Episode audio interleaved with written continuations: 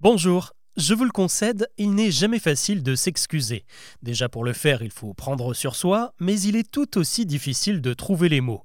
Je suis désolé, pardonnez-moi, je vous présente mes excuses, c'est de ma faute, et puis il y a cette jolie phrase sophistiquée, autant pour moi.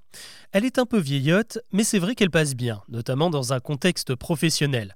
Le souci, c'est que quand on l'emploie à l'écrit, là vos excuses peuvent totalement tomber à l'eau, car une fois sur deux, c'est un énorme plantage. Autant pour moi, ça ne s'écrit pas en trois mots. Et ça ne s'orthographie pas A-U-T-A-N-T, il faut bel et bien écrire A-U plus loin temps T-E-M-P-S pour moi. Maintenant que le doute est dissipé, la vraie question c'est pourquoi est-ce qu'il est question de temps dans cette expression? C'est vrai que le temps nous permet d'oublier, de retenir le positif et qui sait, la personne que vous avez contrariée ne vous en voudra peut-être plus d'ici quelques heures ou quelques années, ça dépend de ce que vous avez fait. Mais malheureusement, cette explication n'est pas la bonne. En réalité, dans Autant pour moi, on ne parle pas du temps qui passe, ni de la météo d'ailleurs, mais plutôt du temps dans le sens d'une mesure. Si vous avez fait du solfège, vous voyez forcément de quoi je veux parler.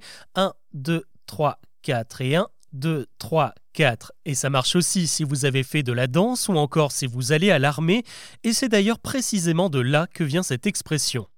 Car quand on veut devenir militaire, la première chose que l'on fait, c'est d'apprendre à marcher au pas. Vous savez, quand on compte une, deux, une, deux.